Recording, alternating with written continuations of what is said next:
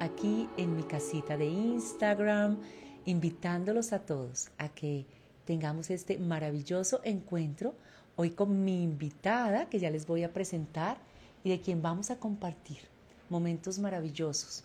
Vamos a estar hoy muy contentos de poder tener a Jean Light, que ya te tengo por acá, Jean. Ahí me puedes pedir, porque Jean Light Osilia es la invitada en esta casa el día de hoy. Estaremos hablando de sanación, de ángeles, de sus ángeles, de los ángeles de la guarda, y estarás tú aquí con nosotros. Así que bienvenida, Jean Light, a este espacio, a mi casa de Instagram. ¿Cómo estás? ¿Dónde apareciste? Por ahí vas a aparecer. Aquí estoy. Qué lindo verte. ¿Cómo estás? ¿Cómo estás tú? Qué lindo verte. Lo mismo te digo, estaba diciendo que tenía una invitada muy especial porque vamos a hablar de ángeles, vamos a hablar de, de, cómo los arcángeles se manifiestan en tu vida, cómo llegan los ángeles a transmitirte señales, a conectar con la sanación. Yo me vine de verde, verde de sanación, ah, así que... Pues mira esto, que yo estoy es como de turquesita. Mira, para honrar a nuestro arcángel Rafa, al arcángel Rafael. Aquí está, mira. Aquí está. Sí, sí veo. Entonces, gracias, gracias a ti por aceptar esta hermosa invitación a mi casa, Luz de Amor, y felices de estar contactando con personas que hoy van a escuchar de ti, de tu vida, de tu, de tu misión de luz, de eso que, de lo que te ha dado Dios para el servicio de otras personas. Así que bienvenida, Jean Light, a Luz de Amor. No, encantadísima de estar, como dices tú, en tu casa de Instagram. Encantadísima de poder participar y, y de poder servir a Dios en, en, tus seguidores, también en los míos que deben estar ya conectándose y felices, felices. Eh, Qué Tenía hermoso. muchísimo tiempo que no hacía un live. Ah, bueno, Pero mira. Muchísimo. Yo creo que como desde noviembre. O sea que este es un regalo que de verdad va a bendecir a muchas de las personas que estamos hoy conectándonos. Así que agradezco a todos los que están ahí poniéndonos el nombre. Gracias, gracias a todos por estar aquí. Como le decía yo a Jean Light antes de iniciar, antes de irnos a acostar, antes de irnos a descansar, qué rico terminar una, una noche, un día, pudiendo conectar con esos seres hermosos y amados y alados ángeles. Así que Jean Light, te voy a dar en este momento la primera pregunta, porque me encanta que podamos aprovechar mucho el tiempo. ¿Cómo junto a los ángeles y junto a toda esta legión de luz que te acompaña, cómo logras empezar a contactar con ellos y a recibir el mensaje de los ángeles para el mundo? Fíjate, yo hablo con, con los ángeles desde que tengo uso de razón, ¿sí? O sea, yo, mi primera experiencia estoy en mi cuna y estoy con mi ángel de la guarda y estoy allí con, de la manito agarrada de mi ángel de la guarda. Eh, y con Rafael Arcángel, eh, un niñito que jugaba todo el tiempo conmigo, tenía varios amiguitos invisibles. Alita y Alito eran los que más jugaban conmigo. Alita es mi ángel de la guarda, Rachel, y Alito es este Rafael. Entonces, desde siempre, vamos a decirlo así. Y con Sarachel tengo una relación muy, muy especial. Este, el arcángel de la sabiduría de Dios. Pero en sí conozco 26 arcángeles, ¿sí? Como unos 200 ángeles de la guarda que he pintado. Uy, pero. Pinto en acuarela. Ah, no, pero ese va a ser un regalito que vamos a decir ahora porque en, sé que has pintado muchísimas, desde el 2006 comenzaste a pintarlos en acuarela, pero quiero hacerte una pregunta antes de, de esa manifestación que tuviste y que obviamente a través del arte pudiste contactar con ellos. Cuando estabas pequeña, cuando apenas tienes ese recuerdo, como bien lo dices, en pañales, ¿Qué, ¿Qué, llega a ti en ese momento para tú sentir que estabas conectando con los seres de luz? Es que los veía en físico, yo no sabía que la gente no los veía. Mi mamá oh. lo tiene escrito en mi álbum de que tengo amigos invisibles. Yo no sabía que la gente no... O sea, mi hermano decía, yo voy adelante. Y yo no tenía problema, yo iba atrás con mis amigos. ¿Te sentías acompañada todo el tiempo? Pues todo el tiempo, todo el tiempo estaba acompañada por ellos sí ha cambiado, por ejemplo, Rafael Arcángel hoy por hoy se me presenta como un hombre maduro, eh, de unos 40 mm, años, se parece a, a Simon Baker, el de, de, Mentalist, ¿sí? Esa es la, la, forma física que me da. Pero cuando éramos niños, era un niñito gordito, con el cabello, este, con máquina pasada, así pinchito, pinchito, pinchito, rubio, este, eh, era gordito, era diferente. O sea que los ángeles se presentan eh, y permiten que uno los perciba en una forma en, lo, en la que a uno no le dé temor. De acuerdo, que sientas tranquilidad, que sientas paz. Y en ese caso, cuando mencionas, sé que desde el año 2005 tú empezaste a como a compartir el mensaje que te llegaba de Los Ángeles, o sea, habías vivido tu infancia de la mano de ellos, bien lo decías, tus amigos imaginarios iban ahí en combo contigo, pero en el año 2005 eliges ser un canal. Cuéntanos un poco de ese primer momento. Yo empecé, a canalizar por escritura automática porque eso se olvidó como en el año, eh, todo empezó nuevamente como en el 96 y, y, empecé yo a recibir muchos mensajes de cómo estoy aquí ahora. Como decía siempre, que como decía el sábado, este, yo llevaba una libreta donde le escribía cartas a Dios y luego me respondían por escritura automática. Es decir, cuando yo volví a abrir mi, libreta para escribirle otra carta a Dios, tenía una respuesta. Esos son los mensajes de luz. Yo empiezo a compartir los mensajes de luz eh, a través de emails en 2003, 2004 y, eh, y me dijeron que hiciera una página web. Y yo la hice. Yo estaba enferma en ese entonces yo la hice, yo estuve ocho años y medio muy enfermo. Y cuando, cuando hice la página web, luego en 2010 me dijeron que abriera Facebook. Yo, como, ¿para qué? Lo que pasa es que en 2011 me iba a curar, iba a empezar a salir a viajar, a dar talleres y todo lo demás.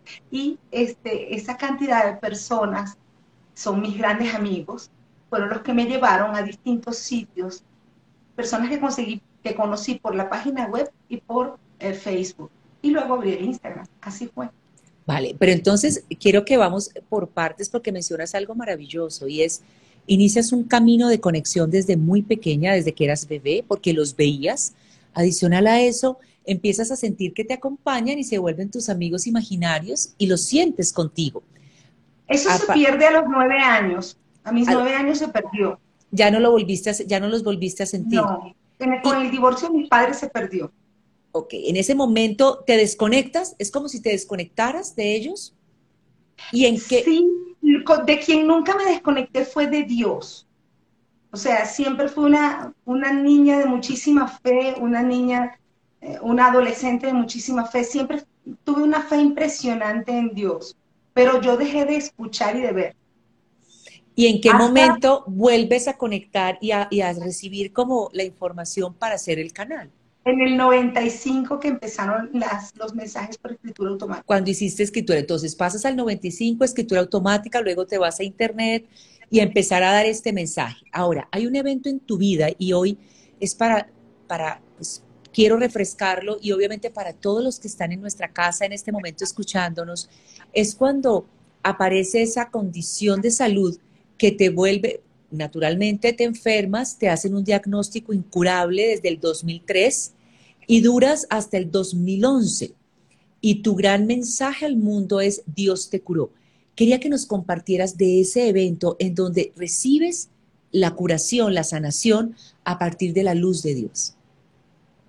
Fíjate, eh, el, instante fue maravilloso, más o menos en 2010, Azrael eh, me empezó a hablar, o sea, vamos a ir un poquito atrás. Estando yo enferma, yo descubrí que el reino de los cielos estaba dentro de nosotros, ¿sí? Y, eh, como yo mm, digo, una de las ventajas más grandes que tuvo, que me dio una encefalitis y me afectó el cerebro racional y me quedó más activo el cerebro intuitivo, con el cerebro intuitivo es con el que percibimos más a Dios, con el racional es donde se expresa el ego. Entonces prácticamente quedé con esa parte desconectada.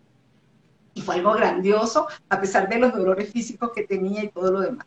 Pero el punto es que cuando uno, eh, cuando yo empiezo a notar de que los ángeles están en el ser que soy y se expanden y salen y brotan de mí si yo lo permito, ¿sí? Y empiezo a tener esta amistad con esta cantidad de ángeles tan hermosos, eh, pues conocí a Israel y Israel en 2010 me dijo, ya yo ahí no era actitud automática, ya los mensajes llegaban canalizados. Azrael me dijo que si yo estaba dispuesta a morir, ¿estás dispuesta a morir? Y yo le dije, como los dolores eran tan fuertes, este, yo le dije, sí, bueno, realmente lo que Dios quiera, yo quiero, porque esa era mi frase, una frase de Santa Maravilla de Jesús que dice, Padre, lo que tú quieras, como tú quieras, cuando tú quieras. Y yo dije, lo que Dios quiera, yo quiero. Eh, hice un, bocio, eso fue muy chistoso, hice un bocio y los médicos deciden retirarme la tiroides. Y eh, nada, yo entré a cirugía, aquí me muero, entregadísima. De hecho, había una señora que la tuvieron que sacar de quirófano porque tenía la presión arterial alta y yo estuve todo el tiempo en oración para que le pudieran hacer su, su cirugía y eso, o sea que yo entré tranquilísima. Cuando me desperté de la cirugía dije, bueno, y no me iba a morir. Yo juraba. Claro. porque hasta me había dicho, que había manifestado. A morir? Yo dije que sí, exactamente. Resulta ser de que me, pues que me empecé a curar. Cuando tú, cuando tú enfermas y eh, la condición es muy fuerte, generalmente te vuelves codependiente de otras personas. ¿Sí? Aceptar la codependencia, aceptar de que eres una persona que trabaja, que eres mamá, que tienes tu casa impecable, que, y aceptar que ya no puedes ser quien había sido hasta ese momento, lleva un proceso de aceptación que yo pienso me tardó los ocho años y medio de enfermedad, o por lo menos siete. ¿Sí? Y ahí quiero hacerte una pregunta, mi Jean, Light, antes de, para poner en contexto. Tienes la enfermedad que es una encefalitis y ¿qué, es esa específica. ¿Qué limitación tienes en ese momento físico, eh, desde el físico? Bueno, yo tenía periodos de parálisis periódicas de 12 a 14 horas diarias, donde lo único que podía mover era este dedo, no podía abrir los ojos, no, no podía moverme, no podía eh, expresarme ni valerme por mí misma, nada, nada, nada. ¿Quién te asistía? Y en ese momento, ¿quién te asistía? ¿Quién, ¿Quién estaba contigo? Me asistía mi esposo y mis hijos. Mi mamá también muchísimo. ¿Y estabas en cama eh, teniendo que recibir toda la ayuda, digamos, te abriste toda la ayuda, toda la ayuda, totalmente codependiente. Cuando ya tenía algo de motricidad, pues hablaba, hablaba silábico, este, los dolores eran muy fuertes. Yo no sabía qué era mejor, si estar en la cama sin poderme mover o poderme mover y tener dolores, ¿no? Claro. Este, porque dolía tremendamente el cuerpo. El punto es que, claro, cuando Israel me propone que si estoy dispuesta a morir yo feliz, resulta ser de que cuando me operan de la tiroides yo empiezo a mejorar y me quitan la tiroides y a lo que yo tuve que aprender, es decir, morir y que tardé en aceptar, era que ya estaba bien. Ah, mira. ¿Sí? Porque estaba tan identificada y había, y había hecho tal aceptación de mis limitaciones que volver a salir a la calle sin limitaciones, wow. Claro, es que fueron ocho años que duraste. Eh, ¿Y cuántos años en cama? En cama recibiendo tu ayuda. No, era, ya te digo, era, era itinerante. Yo podía pasar de pronto tres, cuatro meses en cama. Eh, eh, como dicen mis hijos, mis hijos, se me caía el servidor a las cuatro de la mañana y volvía a la internet, volvía a la corriente como a las cuatro de la tarde, ya. seis de la tarde, ¿sí? Y el día, yo quiero que hablemos un poco, porque sé que muchas personas pueden estar atravesando periodos, momentos con familiares o en su físico, estar viviendo o también en su parte emocional situaciones de salud. ¿Qué pasa y cómo se hace la manifestación de la luz de Dios en ti cuando empiezas a recibir la curación y la sanación?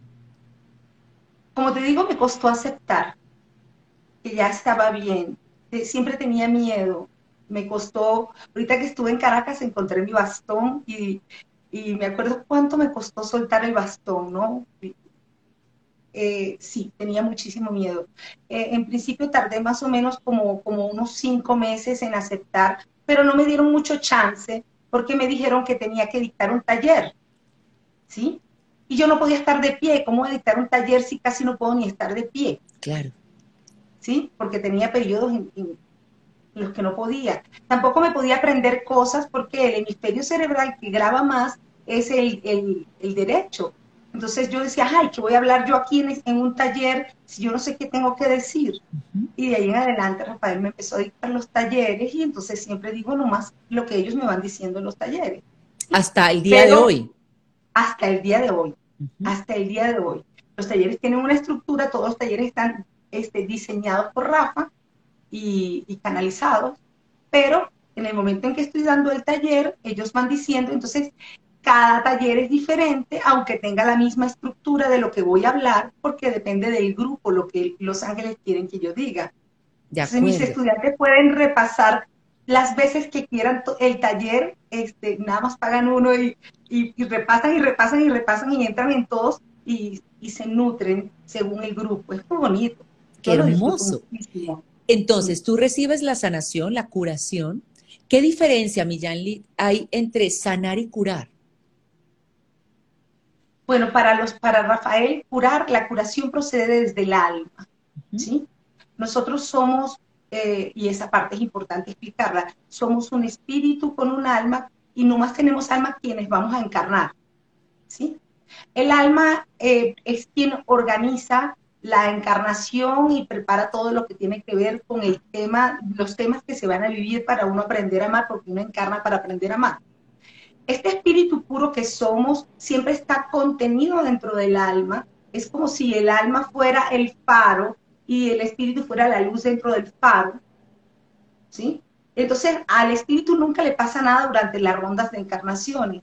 Todo lo que es eh, las etiquetas de la vida, ¿no? El miedo, la angustia, la tristeza, se adhieren es en el alma. Entonces el alma se va opacando y uno va eh, mm, dejando de ser el ser que es, el ser puro, ¿sí? Dejando de irradiar a Dios. Eh, en la curación del alma se trabaja precisamente en quitar todas estas etiquetas que están pegadas en el alma que no te permiten ser el hijo de Dios que eres. Los ángeles dicen, no acaban la, ronda de encarnaciones, las rondas de encarnaciones, hasta que eh, dejan transparentar la luz luminosa de Dios que ustedes son en su totalidad. Perfecto. Entonces a veces salimos del alma más, de, perdón, de la vida más etiquetados imposible, ¿sí? pero siempre tenemos la ocasión de, poder elegir estar limpio, estar limpio ese cristal que es el alma. Eso lo podemos elegir. Y bueno, personas como tú, personas como yo, trabajamos en asistir a otros en curación del alma. Para curar el alma. Ahí es la diferencia. Ahora te pregunto, en ese camino de curación, hoy te digo, mi, Jane Light, hay personas que están padeciendo una enfermedad y pierden la fe, la esperanza. Cuéntanos cómo poder uno reencontrarse con esa fe de saber que Dios está ahí, que los ángeles están asistiéndote y poder de verdad hacer su sanación propia y sanar a otros. Hablemos primero de una autosanación y de una y después hablamos de una sanación para otros. Fíjate, durante los procesos de enfermedad, pues las emociones son naturales, ¿no? el miedo, la tristeza, la angustia, la preocupación, eh, eh, la falta de confianza en Dios. Las emociones son increíblemente naturales de la naturaleza humana. No hay error en sentirlas. Durante un proceso de enfermedad, este, eh, la persona puede sentir muchísima emocionalidad. Y aún personas como tú o como yo, preparadas por los ángeles, podemos experimentar esa, esa, sensación de caída de la gracia. A mí me sirve, y le explico a las personas, que todo lo que se está viviendo es una ocasión de aprendizaje.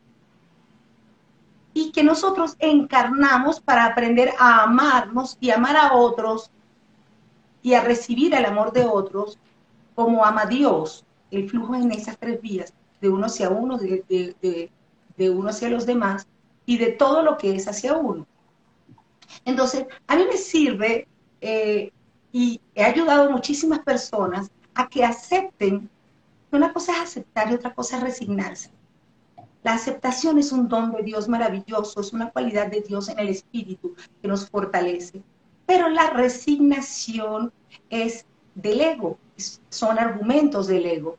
Tú te resignas, pero tú siempre estás a la espera de que lo que estás viviendo sea diferente. De acuerdo. De no aceptar lo que está pasando. Ajá. Entonces, lo primero que yo hago con una persona, lo que estamos, que me, pongo a hablar, que estoy asesorando, es en el momento en el que tú estás siendo diagnosticado, tú estás en la ocasión de aceptar. Mientras más rápido aceptes, más rápido sales. Por eso te decía, yo creo que yo pasé mucho tiempo en falta de aceptación y desconfiando, y también en falta de confianza en Dios, desconfiando de que me, me fuera a curar, porque Rafael me decía, repite conmigo, descanso en la certeza de que estoy sanando. Y yo le decía al Rafa, científica como soy, porque soy científica, porque soy odontólogo, ¿qué parte tú no entendiste, Rafa, de que los médicos dijeron que lo que yo tengo es incurable? ¿Sí? Entonces, en, mientras más rápido uno acepta lo que está ocurriendo, y la forma de aceptar es saber, ya va, yo hice este plan de vida, y yo puedo elegir vivir este plan de vida diferente a como lo estoy viviendo, porque yo soy más que mi biología, que mi biografía, que mi bioquímica, que mi biogenética, yo soy más que todo eso, yo soy la hija de Dios. Entonces, el amor que tú le pones a eso realmente es lo que sana. Excelente, me encanta. Tres cosas que dices que me fascinan. Una, el primer paso para sanar es aceptar primer regalo para quienes nos están escuchando, si estás viviendo una enfermedad o alguien cerca a ti la está viviendo, ese es el primer paso. Lo acepto y lo acepto con amor, no lo acepto a regañadientes y bravo, sino lo acepto con amor. Luego dices, hacer las elecciones que te permitan vivir de manera diferente ese momento, que te permitan elegir nuevas cosas para que puedas hacer la conciencia necesaria de qué es lo que vas a aprender. Y lo tercero que mencionas es, la energía que mueve todo eso es el amor. El amor. Que, motiva, realmente pasamos por todas las cosas que pasamos para aprender a amar como ama Dios. ¿Sí? Y esto de aprender a amar como ama Dios es como si fuera una superautopista. Hay muchos canales por los que tienes que transitar para aprender a amar como ama Dios. ¿Sí? Este, por lo menos la paciencia es una forma de amar como ama Dios. Eh, el sentirte exitosa, porque Dios es un sentir, ¿sí? El sentirte paciente es amar como ama Dios. El sentirte exitosa es amar como ama Dios. El sentirte inteligente es amar como ama Dios. El sentirte compasiva es, bueno, esa es la forma más excelsa de amar como ama Dios, la compasión. Y así, ¿no? Pero son, son muchísimas formas de amar como ama Dios y nosotros estando encarnados, las aprendemos. Porque como Miguel dice, nosotros somos como un teléfono celular con muchas aplicaciones que no sabemos utilizar. De acuerdo, así es. Son los dones de Dios dentro del espíritu. Para poderlas utilizar, pues uno tiene, como dicen aquí en Colombia, que cacharrearlas. Así es, tal cual, de acuerdo. Ajá. Entonces, la vida te da la ocasión de que traes una genética impaciente, ya va, pero espérate, tú eres hija de Dios, tú eres paciencia. Entonces tú eliges. Todo es una elección. Me encanta. Además, quiero hablarte de esa elección porque con mucha frecuencia escuchamos, y tú sabes que cuando hacemos nuestras sesiones, eh, ya sea de manera individual o de grupos, siempre hablamos de algo que tiene que ver con el libre albedrío. Es una elección. Compártenos desde el mundo espiritual, Jean Light, ¿qué es el libre albedrío realmente? Según los ángeles, solo existe libertad de albedrío si tú ves las dos opciones de un mismo instante. Nosotros somos ser humano. El ser se expresa en el hemisferio cerebral eh, derecho y el humano, Dios, los ángeles se expresan en el cerebro, en el hemisferio cerebral derecho y el humano, el ego, se expresa en el izquierdo. La mente no es la loca de la casa. La mente es una pantalla en blanco donde o habla uno o habla el otro. Sí, porque siempre decimos, no, es que mi mente, tengo que cambiar mi mente. No, no, no. Lo que hay es que modificar lo que está grabado aquí en el área eh, racional. El punto es que tenemos más neuronas desarrolladas del lado racional porque el lado racional es el que nos permite sobrevivir. O sea, cuando tú viene un perro a morderte y tú sales corriendo, tú eso ni, ni lo pensaste. La respuesta llegó, tengo que correr y corrí. ¿Sí? Eh, el hemisferio cerebral eh, derecho, la, lo que, las ideas de Dios tienen una forma de viajar más lenta. ¿Y por qué? Dios tiene todo el tiempo del mundo porque para Él no existe el tiempo. En cambio, para vivir y tú vas a cruzar una calle, tú necesitas la rapidez. Tienes más neuronas desarrolladas de este.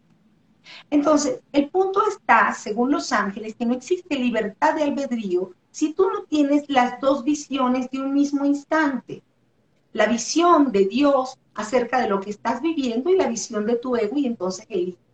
Si tú cada vez que eliges, eliges humanamente, que si el miedo, que lo que te hace sentir miedo, el pensamiento que te hace sentir miedo, el pensamiento que te hace sentir ira, el pensamiento que te hace sentir tristeza, y no logras ver, por ejemplo, el pensamiento que te hace sentir paz, el sentimiento que te hace sentir el pensamiento que te hace sentir confianza o fortaleza, tú no estás teniendo las dos visiones en mismo instante. Entonces tú no estás teniendo libertad. Libre albedrío. Qué importante, porque nunca lo había entendido de esa manera. O sea, para tener la libertad o el libre albedrío, debo tener dos opciones. Y desde ahí puedo elegir, que me parece clave. Y, lo puedes haber vivido, y lo puedes haber vivido en muchas ocasiones. Pasa algo, tú como terapeuta, te pasa algo y cuando te pasa y sientes que te sube la ira como si fuera leche en la estufa a punto de derramarse, ¿sí? Y tú respiras y decides, por amor a mí misma, yo creo que es mejor evitar esta respuesta reactiva y ver cómo lo, afronto. Tú estás dando unos segundos, De, segundos que necesita para que te llegue la respuesta iluminada. De acuerdo que son cinco segundos antes de poder estallar y casi que atacar, ¿no? Porque es como ese estado de supervivencia en el cual me tengo que enfrentar. Ahora, tampoco podemos este, satanizar al ego, porque el ego es una herramienta maravillosa que Dios puso dentro de nosotros para ayudarnos en todo lo que son los procesos de sobrevivencia, eh, pensamiento automático, ¿sí? Entonces, Tú no puedes cruzar la calle sin ego, tú no puedes recibir un cambio, un vuelto sin ego. Este, mm, tú quitas la paila de, la, de, la, hornilla porque se te va a botar la leche y eso lo hizo el ego, no lo hiciste, no lo hiciste tú, no lo pensaste. Qué importante. Nosotros podemos entrenar, nosotros podemos entrenar a través de afirmaciones, de la oración, de la meditación, de la visualización. Podemos también generar que este lado eh, tenga herramientas, ¿sí? Para, yo elijo la paz, por ejemplo, una afirmación. Yo elijo ser feliz sin importar lo que pueda estar pasando. Y ahí está ocurriendo algo, ya va. Yo elegí ser feliz sin importar lo que pueda estar pasando me llega ya la respuesta más automática porque estoy entrenando este lado. Y este lado entrena este, entonces en este lado se empiezan a grabar otras programaciones. Entonces, ahí tengo una pregunta, porque hablas de un tema que es muy importante y es con mucha frecuencia hablamos del ego como esa energía o esa, ese, yo lo llamo el amante creador, porque digo que nos permite crear a partir de muchas circunstancias porque puede causar dolor lo que estamos viendo a través del ego. ¿Cómo definirías el ego en sí mismo desde este mundo espiritual y en qué forma coquetear con el ego para encontrar realmente el bienestar y el beneficio que nos trae? Fíjate, los ángeles explican que el ego no tiene voz propia y que utiliza grabaciones. Entonces, la autoobservación del, del ego de uno, es decir, lo que se llama el proceso de autoconocimiento del ego es la herramienta para la trascendencia. Nosotros, eh, eh, el, ego no se va nunca, el ego está con la carne. El ego se va cuando se acaba la carne. ¿Sí? Entonces siempre vamos a tener la misma personalidad humana a flor de piel. La respuesta inmediata. ¿Sí? A todo lo que pase.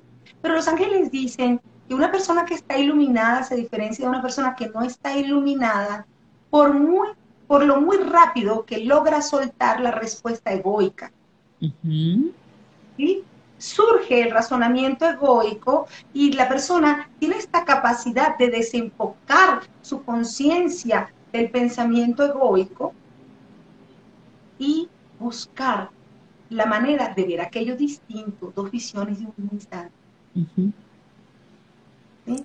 Entonces, para el, ego, el ego es una herramienta que está colocada dentro de la carne y que es una preprogramación acerca de cómo tú tienes que obrar si pasa tal o cual cosa. Necesariamente la información que está allí no es la más acertada, pero es una información que se ha ido acumulando a lo largo de, desde, desde que la humanidad es humanidad. Como esa de que viene el perro a morderte y sales corriendo. ¿Y cómo convivir con el ego y sacar el aprendizaje? Eh, es, hay que estar en una autoobservación de quién está proyectando el pensamiento en esta pantalla mental que es blanca. ¿Cómo la autoobservas fácil? Generalmente el ego, cuando no está bien entrenado, cuando piensa, te hace mal sentir. Tú piensas y sientes. Si el pensamiento procede del ego, generalmente mal sientes sientes tristeza o angustia o ansiedad o preocupación, ¿sí? Esos son los bloques de bloqueos que bloquean al alma, que bloquean al flujo de Dios en el alma. Tú estás eligiendo la ansiedad en lugar de elegir la paz. Si te quedas enfocada y enganchada, pues el ego tiene esta maravillosa eh, herramienta que es encadenar pensamientos, te lanza un pensamiento y tú sientes miedo, a los 14 segundos te lanza otro pensamiento y tú sientes ira. Y a la segunda, y tú sientes culpabilización. Y tú sientes, y ya por allí te metiste por el camino del estado sin gracia, ¿sí? Pensamiento tras pensamiento. El ego forma paquetes de respuestas que dicen, ¿verdad? Que Beatriz es Beatriz. Es, tú eres así, pues. Es que yo soy así, dice uno, ¿no? De acuerdo. Porque tienes, te toca un botón y sale todo este chorizo de pensamientos encadenados con su respectivo sentido. Me apretó, me apretó la tecla, dice la gente. El botón de pánico. él, sabe, él sabe qué tecla, tocar para que yo haga lo que yo tengo que hacer, lo que quiere que yo haga, por ejemplo, ¿sí? Ese tipo de cosas. Nosotros somos más que eso. Sí. Entonces, el regalo. Distinto. Claro. Sí. El regalo es verlo y ver qué trae y de, ahí mirar lo contrario y desde ahí elegir. Hay dos formas, hay dos formas, fíjate. Tú piensas y sientes. Entonces, tú, el pensamiento, como es cada 14 segundos, es bastante difícil agarrarlo. Pero el mal sentir, sí, sí lo sientes. Entonces tú te cuestionas, pero ¿por qué estoy sintiendo esto? ¿Por qué estoy sintiendo esto? ¿Qué pensé que estoy sintiendo esto? ¿Sí? Para los empáticos, para los que somos empáticos, eso no es tan fácil porque sentimos lo de los demás. ¿Sí? Pero este, de alguna manera sí puedo decir, esto que estoy sintiendo no es mío, ¿de quién será? Pero el punto es, porque no he pensado nada al respecto, pero el punto es que puedes ir atrapada al pensamiento o desde el sentir, es como es más fácil, desde el sentir buscas lo que pensaste para sentirte así. Me encanta.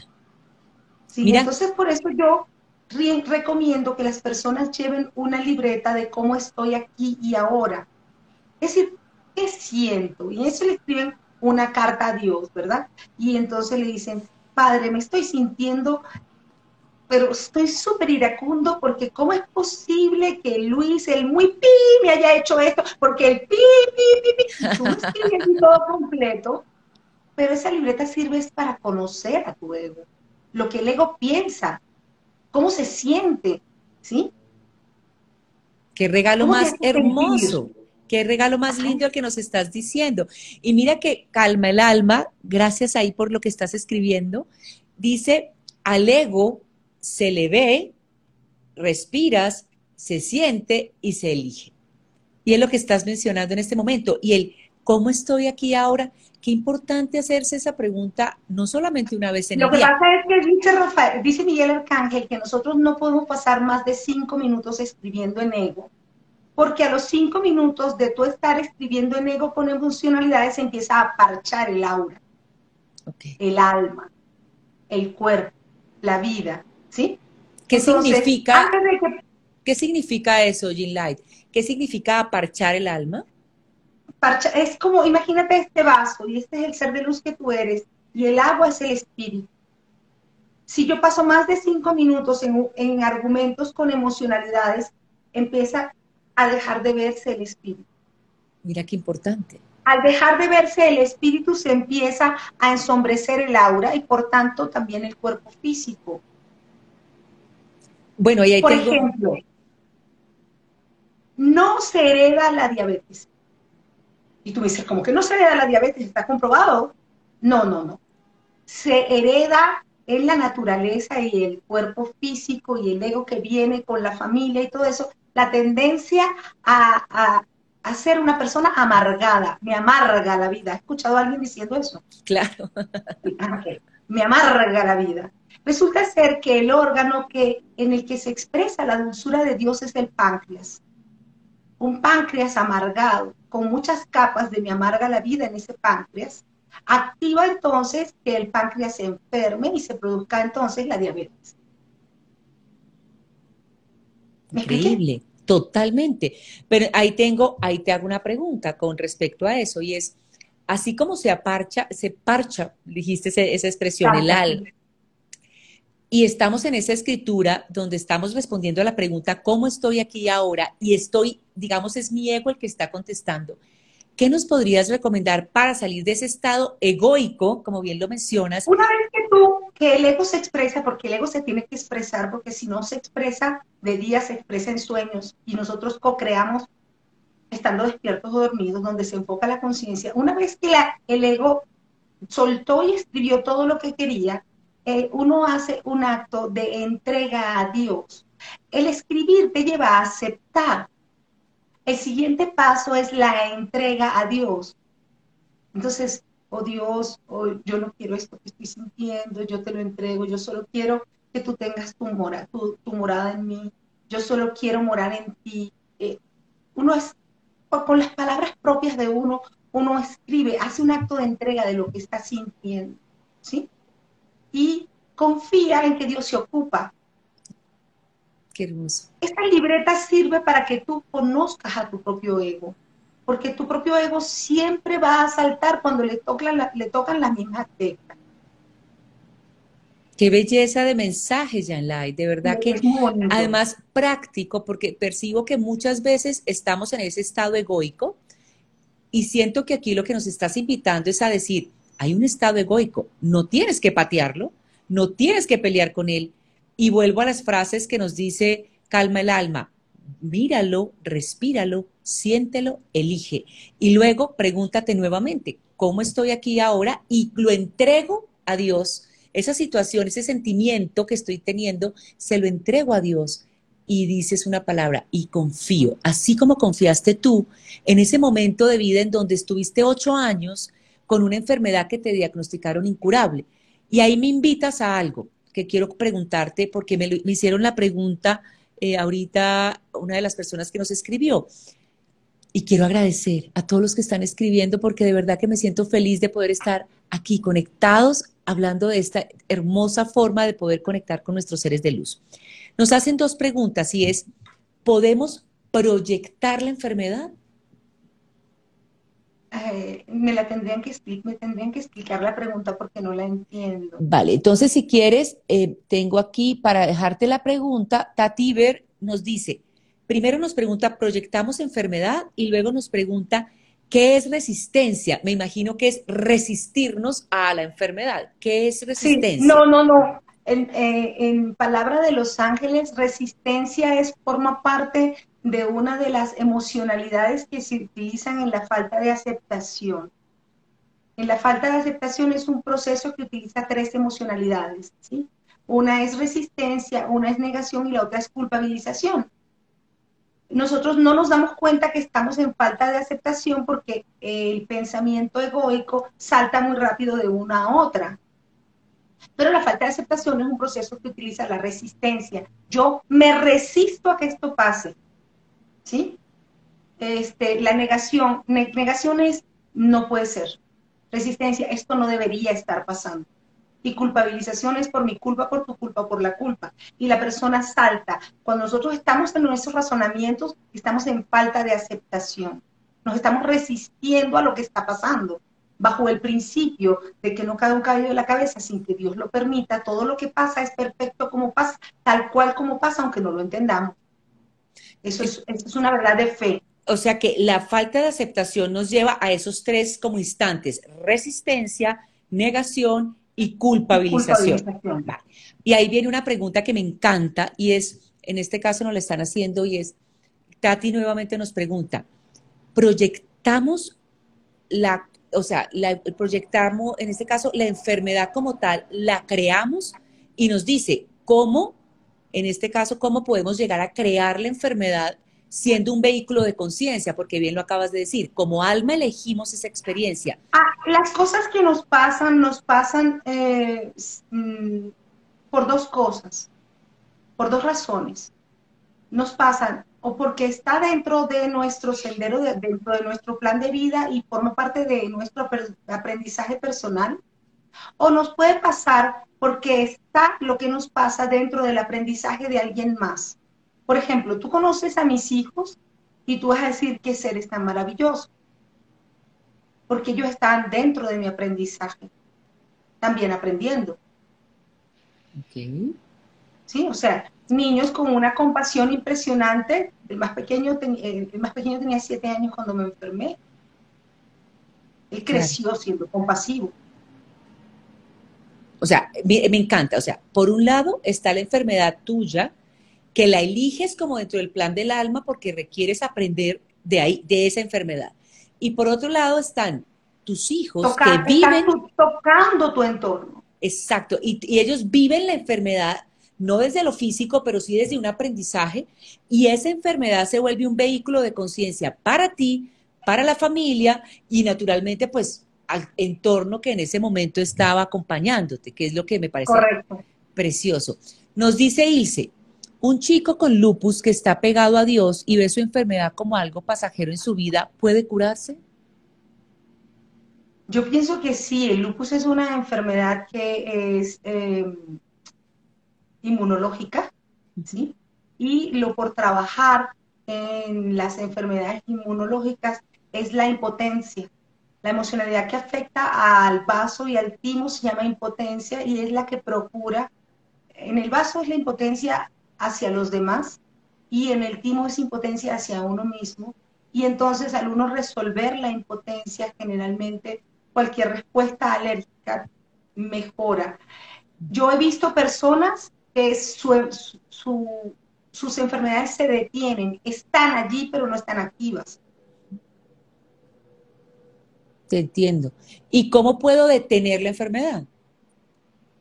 Eh, viendo las emocionalidades que, que la generaron. O sea, eh, podríamos... formas de ser y de hacer. O sea, que podemos decir que la emoción, o sea, una emoción puede crear una enfermedad.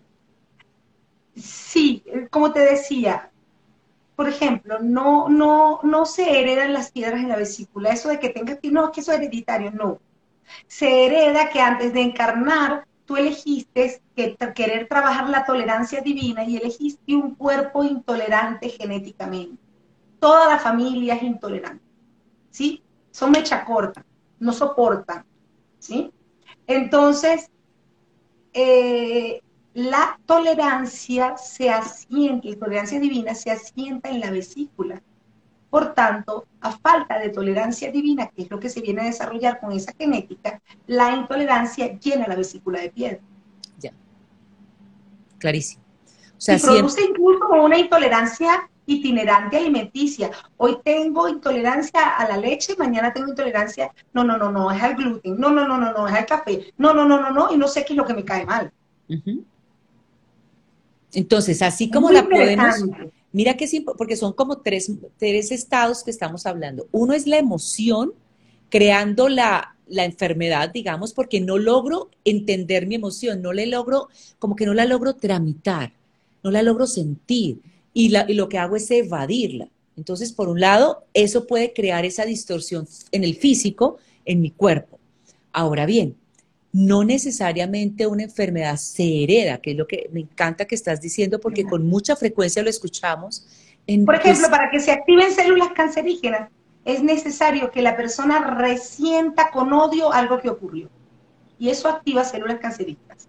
Pero para que crezca y el tumor engorde y crezca y se nutra, es necesario que la persona experimente tristeza más desesperanza de manera sostenida.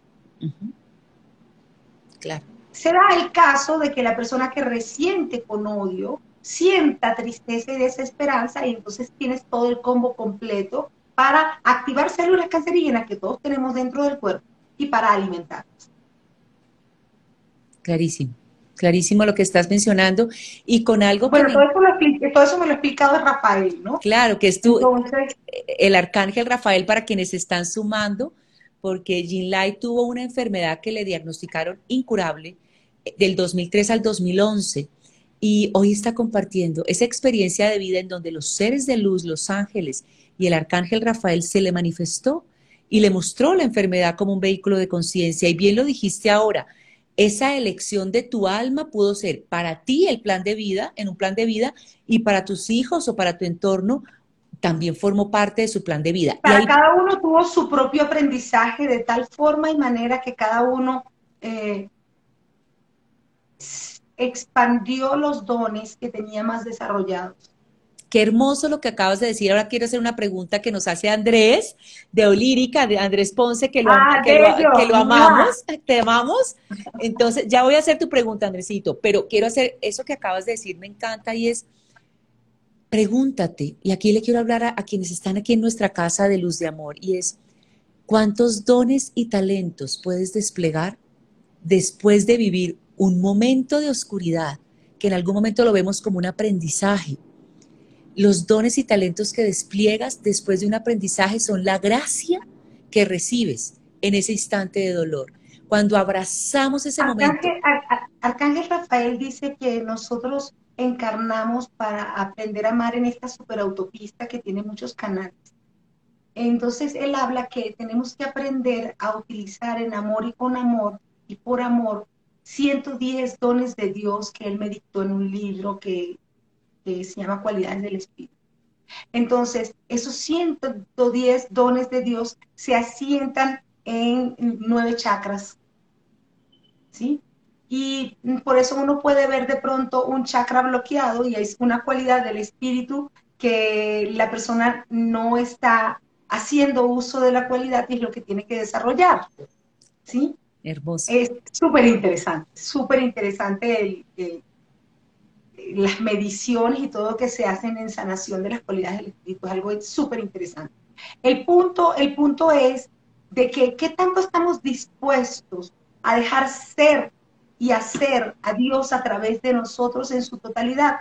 Muchas personas se disponen, yo no sé si tú lo has orado así, pero yo le decía antes de enfermarme a Dios, oh Dios, aquí están mis manos, como era una persona de gran fe, tómalas, obra, obra con ellas, este, oh Dios, yo quiero que tú mires a través de mis ojos, que sean tus palabras las que salgan por mi boca. Aquí están los brazos, si quieres abrazar, abraza. Y de pronto él me decía, abraza, ¿cómo lo voy a abrazar si no lo conozco? ¿Sí? Y, en lugar de dejarlo mirar, este, ay, mira, otra vez está este, este ridículo. Y, cosas así, vamos a decir, mm. los juicios, ¿no? Eh, la palabra poco amorosa, la gestual. Mm, Gabriel Arcángel dice que la gestual es súper importante, ¿sí? Este, que nosotros debemos permitir a Dios ser la gestual en nuestro rostro.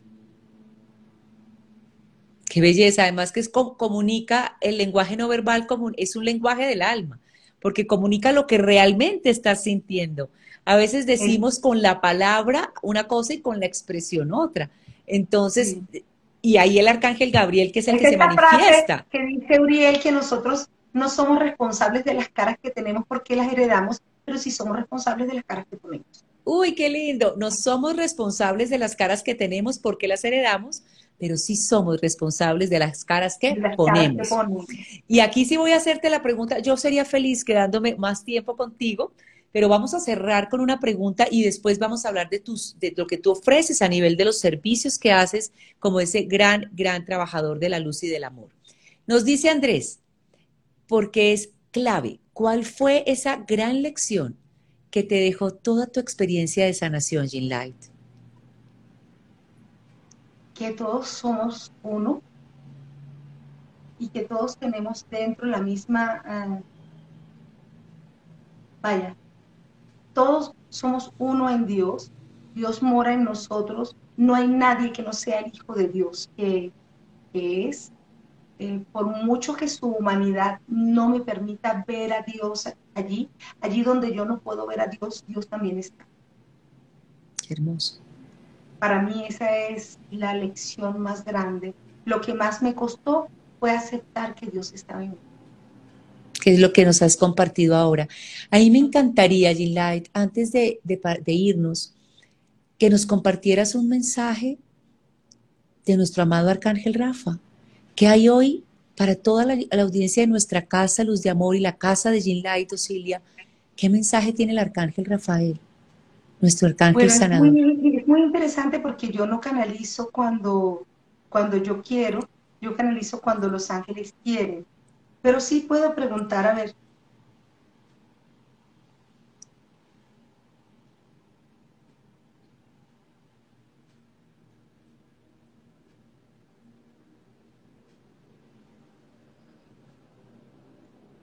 Vivir feliz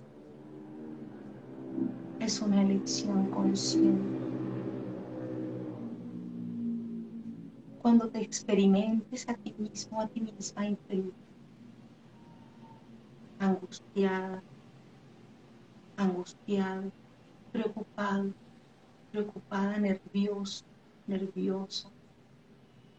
Cuando te experimentes que te falta o que te sobra. Cuando te experimentes lejos de Dios. Sé feliz. Elige ser feliz. Porque Dios mora en ti. Y es el principio anímico de cada átomo en tu cuerpo, de todo lo que ves y de lo que no ves.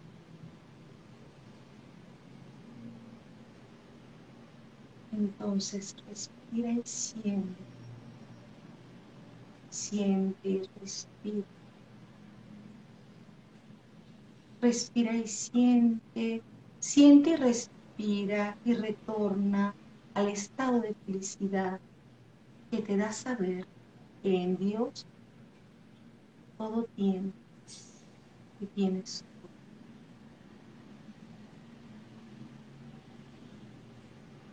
¿Quieres salud?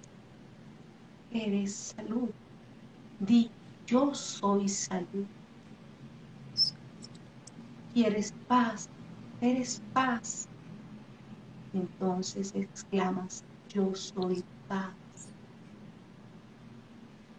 Quiero amor. Y entonces piensa, yo soy amor. Tú eres todo lo que Dios es y Dios es todo lo que tú eres y lo que tú ser.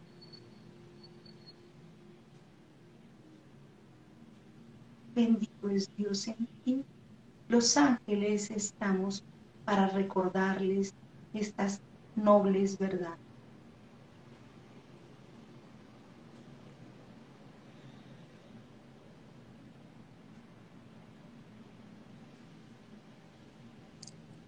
Qué linda, gracias, gracias, gracias, gracias de corazón por este mensaje de luz tan hermoso. Yo soy paz, yo soy amor, yo soy luz. Gracias, Gracias, Nosotros nos olvidamos quiénes somos. Una cosa que quería decir, un, detallito que me faltó decirte, en donde eh, raspamos la materia, reprobamos, es en tener determinación para aceptar y confiar, para aceptar, entregar y confiar. la determinación para hacerlo tiene que ser trabajarse de una manera estable. Me encanta lo que mencionas. Gracias porque faltaba ese pedacito, pero y no te puedo dejar ir porque tengo varias preguntas. Entonces quiero decir, ¿qué tal si dedicamos unos cinco minuticos? Hago las preguntas, muy seguramente algunas se van a completar. Entonces, y cerramos para que nos compartas dónde te puede ubicar las personas, dónde te pueden contactar, qué talleres haces, porque ya mencionaron ahí que tienes unos talleres maravillosos. Entonces, vamos a empezar con cinco minutos voy a aprovecharte en este momento. Entonces dice Tati, ¿qué me puedes decir sobre los miomas? Dicen que es transgeneracional de, sanación femenina. Entonces, ¿qué podríamos decirle a Tati que ha estado activa hoy toda la noche? Eh, Tati, los, los miomas son miedos, miedos, eh, miedos a la maternidad, o miedos a quedar embarazada, o miedos a no poder quedar embarazada, o, miedo por los hijos, pero los miomas tienen que ver, se coloca como una especie, ese, ese miedo se coloca como una especie de cabeza de pulpo sobre el útero y, se empiezan a generar los miomas. Muchas personas lo empiezan a generar desde jovencita cuando empiezan con su vida sexual y tienen miedo de quedar embarazadas. Qué importante. Entonces, mi Tati, ya sabes que eso viene desde el miedo. Pero, son, pero son miedos específicos, miedos de la maternidad. Miedos a la maternidad, exacto. Por eso mencionaba. Miedo por los hijos, miedo a no tener hijos, miedo a tener hijos. Perfecto. ¿Tenerlos, no tenerlos? O, eh, o, miedo por ellos, a que les pasen cosas a, a que les pase algo. Perfecto. Gracias, mi, mi Jan Light. Ahí Miche Tapia nos dice que es intolerante a la lactosa, que de dónde viene esa digamos, pues esa condición que hay ahí. Hola, mi Miche, Dios te bendiga, esa es una amiga mía. Fíjate tú, este, mm, la intolerancia, bajo todo punto de vista, tiene que ver con no tolerar a algo o a alguien. Bajo todo punto de vista. Se resuelve, y a veces no es no tolerarse a uno mismo. No tolerar una situación, ¿sí? Entonces, allí entonces se genera la intolerancia alimenticia. Perfecto. La gastritis, nos pregunta Ilse María. La gastritis está asociada, según Rafael Arcángel, a em, angustia y ansiedad. Entonces se colocan como en el estómago y en la boca del estómago hacia el esófago. ¿Y es angustia o ansiedad? Eso es lo que nos está provocando. Angustia y o ansiedad. Ah, y o ansiedad. Nos pregunta Janet González, ¿cuándo son niños los que tienen cáncer? Hola Janet, ¿cómo estás mi amor? Un abrazo. Cuando son los niños que tienen cáncer, el aprendizaje es para la familia. Mira, qué lindo. Lo que mencionabas ahora, un plan. Un niño menor de 12 años procesa la emocionalidad de los padres. Eh, todo niño menor de 12 años no si se enferma, las enfermedades son procesando emocionalidades de las personas de su entorno, sus cuidadores y todo. Después de los 12 años, ya los niños empiezan, casi a los 13, ya empiezan a, que, a procesar sus propias emocionalidades. Importantísimo, mira la responsabilidad que tenemos también. No, no, no solamente eso, sino que a los 13 años se fija la conducta. Vamos a suponer un niño que creció con una abuelita entristecida a los 13 años el niño fija la conducta de ser él entristecido. Imagina, a los 13 años. A los 13 años. Si pasó durante 13 años, los primeros 13 años, procesando eh, la, tristeza de la abuelita. Claro. A los 13 años, él agarra la personalidad, agarra ese aspecto de la personalidad de la abuelita. Y, de, y puede desarrollar una enfermedad el día de mañana.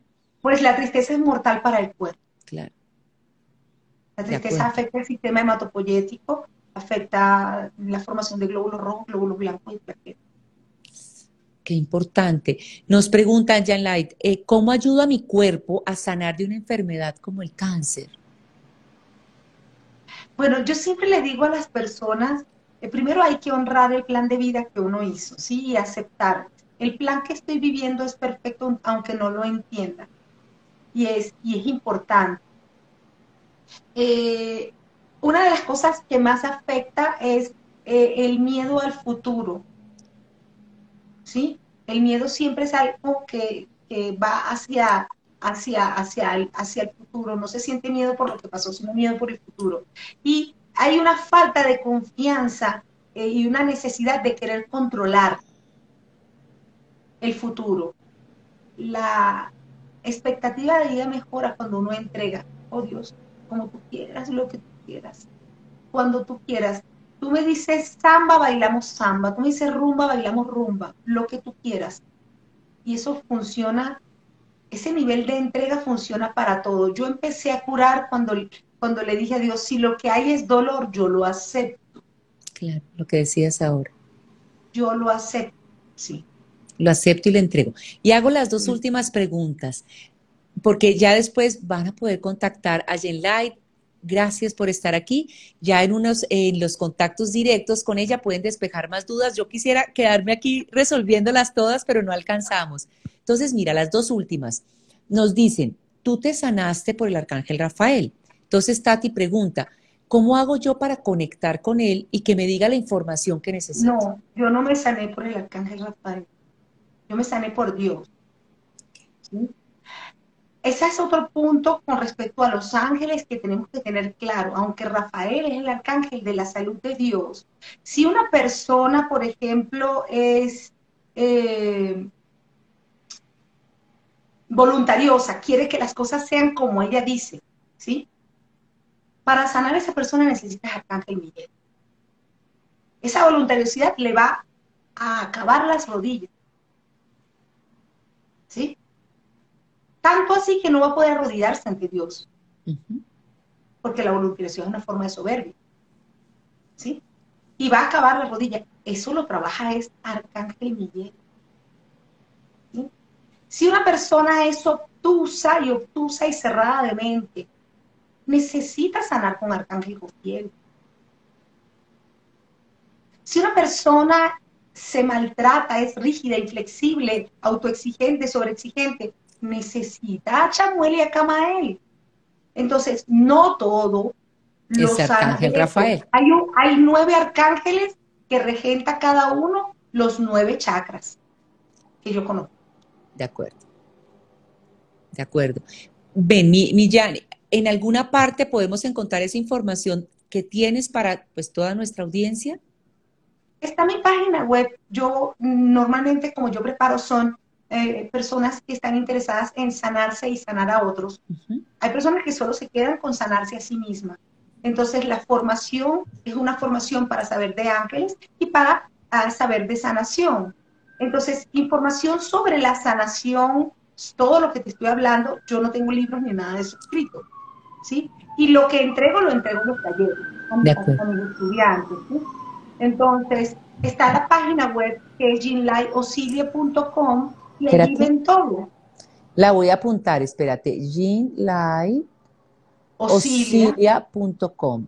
Osilia, dos minutos, punto, ay, perdóname que me quedó Odilia, no, Ginlight, Osilia. Osilia, con S. Ajá, punto com. Ahí encuentran lo que nos estás hablando, digamos, con respecto a la enfermedad, porque me parece importante. Y hay una cosa que es, hay un botón, un botón random que dice un mensaje de luz para ti y tú le das a este botón y, te, y, los ángeles jalan de una base de datos de mensaje, jalan el mensaje que tú tienes que leer. Perfecto. Entonces vamos a ginlightosilia.com y ahí vamos a encontrar mucha la información. Y las dos preguntas para cerrar. Me preguntan, una persona que sufre de vértigo, ay, se me perdió la pregunta, pero espérate, de vértigo, sufre de mm, diabetes, tensión, mala circulación, son muchas cosas, son muchas cosas, muchas formas de desamor que hay allí. Pero en el caso de los vértigos, la emocionalidad que subyace se llama desequilibrio. La persona este, piensa muy desequilibradamente, ¿sí? Eh, sus pensamientos no contienen amor. Esa es otra forma que puede uno eh, revisar. ¿Cuánto amor contiene esto que estoy pensando? Si no contiene amor, lo dejo de pensar tiene que contener amor por mí y amor por el otro. Si no contiene amor una forma de pensamiento, me va a hacer daño. De acuerdo. Por amor a mí misma, dejo de pensar. Claro. Es, eso es reenfocar a la conciencia. De acuerdo. Me encanta. O sea, creo que esto podría ser extenso, podríamos hacer una pijamada, ¿cierto? una pijamada aquí en nuestra casa de Beatriz Luz de Amor y de, de nuestra Jean Light Osilia. Sin embargo, vamos a cerrar en este momento, no sin antes decir, Jean Light, primero gracias Gracias, gracias. Y quiero que los invites a dónde pueden encontrarte, qué tipo de sesiones haces, porque hay muchas inquietudes que pues no alcanzamos a contestar hoy, pero sí te pueden contactar después a ti de manera directa. Cuéntanos un poco de eso. Si, nos buscan, si, me buscan en, Instagram está y me escriben, pues yo siempre respondo, ginlive.mensajes de luz. Voy a apuntar acá. dar mensajes de luz arroba, arroba mensajes de luz. O si colocan en, en Google Ginlight Osilia, pues como es un nombre tampoco común, ahí también va a aparecer todo lo que tiene que ver conmigo. Eso no es mayor cosa. En las, en las sesiones de curación del alma son de diferentes tipos. Entonces, generalmente es Arcángel Rafael quien dice qué tipo de, de, curación del alma se va a hacer para cada persona. Son por videoconferencia y hay un video que te voy a aconsejar que veas que se llama La Fórmula del Bienestar, está en YouTube, también creo que está en Instagram. La Fórmula del Bienestar. Y en la Fórmula del Bienestar se entiende mucho más todo lo que hablé acerca de emociones y sentimientos basados en los pensamientos. Es una charla maravillosa de Rafael de Miguel y de Gabriel. Eh, sí, no, te va a encantar, te va a encantar. Eh, el, punto, el punto aquí es pues estoy al servicio de Dios en las personas y lo que, pues, el que me escriba va a tener una respuesta de mí. Me encanta, gracias, gracias por tu generosidad. Me preguntaban si el live queda grabado. No, yo feliz. Entonces, si el live queda en nuestra red, queda en la red también de, de Light y lo vamos a subir a nuestro canal YouTube. Si quieres más información, sencillamente vas cuando tan pronto anunciemos que está en YouTube y compártelo. Importante que puedas dar esta información a otras personas que seguramente también la están requiriendo y necesitando. Jean Light, gracias, gracias de verdad de corazón por estar en esta casa. Beatriz Luz de Amor te abraza y feliz de haber podido compartir esta noche contigo. Gracias a todos los que se conectaron. a la presencia de Dios en ti y a, la, y a la presencia de Dios en todos los que están hoy aquí con nosotras disfrutando y, todos los que lo van a ver Amén, amén. Y ya saben, te pueden contactar en la página web, en Instagram, y ahí estás para atender cada una de esas preguntas que quedaron quizás pendientes. Te mandan te amos, te, te mandan admiración y qué lindo poder coincidir esta noche de hoy. Gracias a todos los que se conectaron. Un abracito grande, Millin Light. Besos a todos. Y que bendiga. el amor, la armonía y las bendiciones de luz estén eternamente para todos. Un besito. Besos.